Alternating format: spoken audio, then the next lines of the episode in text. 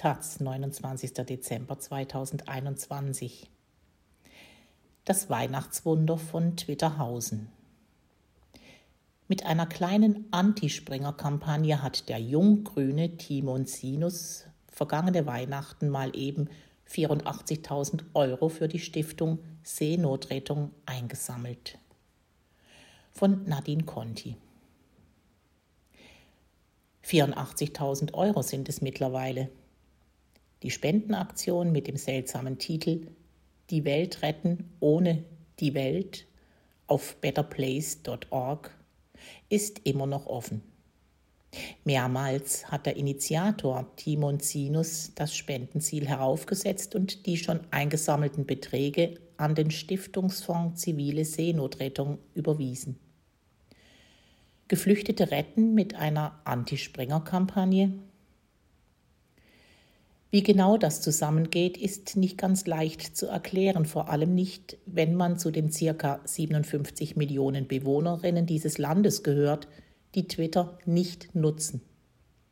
Der Hintergrund ist nämlich ein Schlagabtausch zwischen Timon Sinus von der Grünen Jugend und Benedikt Brechtgen von den Jungen Liberalen auf Twitter, in den sich schlussendlich auch noch der Chefredakteur und Geschäftsführer von Welt N24, in Klammer die Welt, Ulf Porschardt einschaltete. Für die meisten Menschen sind das Namen, die ein eher vages, habe ich irgendwo schon mal gehört, Gefühl auslösen, aber innerhalb der Twitter-Community sind das die Vertreter zweier gegensätzlicher Lager mit hoher Reichweite und notorische Vieltwitterer. Aneinandergeraten sind Zinus und Brechtgen, weil der Junggrüne sich über eine Bildschlagzeile mokierte. Wegen Corona konnte er nicht auf seine Privatinsel, stand da über einem Foto von Jörg Pilawa. Zinus verwies auf die Corona-Toten und schrieb dann, Deine Scheißinsel ist mir egal, die werden wir dir aber auch wegnehmen, wenn wir dich enteignen. In Klammer Großbuchstaben im Original. Die Twitter-typische Zuspitzung ließ sofort die neoliberal-konservative bis rechte Ecke aufschäumen, die sich ohnehin gern in Angstfantasien suhlt, wie schlimm alles wird, wenn erst die grünsozialistische Ökodiktatur kommt.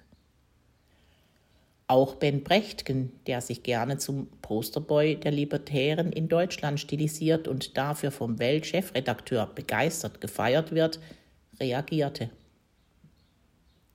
Erst einmal mit Timon Hals-Maul.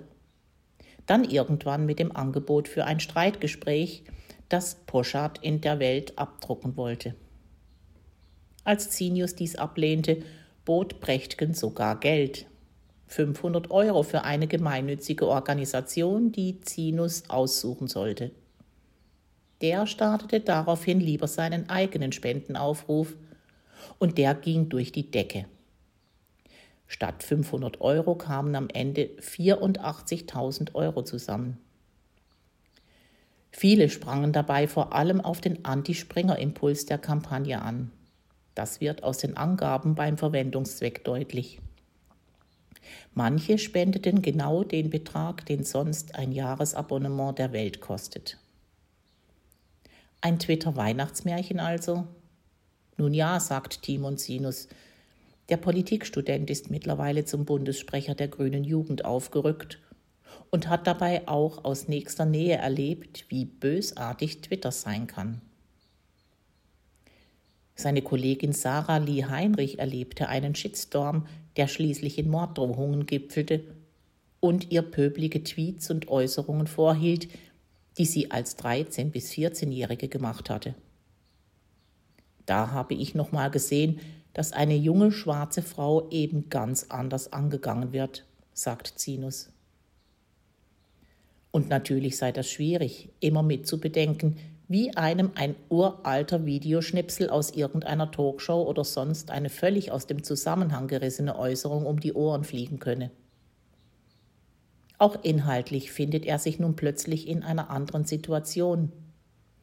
Es ist schon ein Unterschied, ob man aus der Opposition spricht und kritisiert oder ob die eigene Partei an der Regierung beteiligt ist.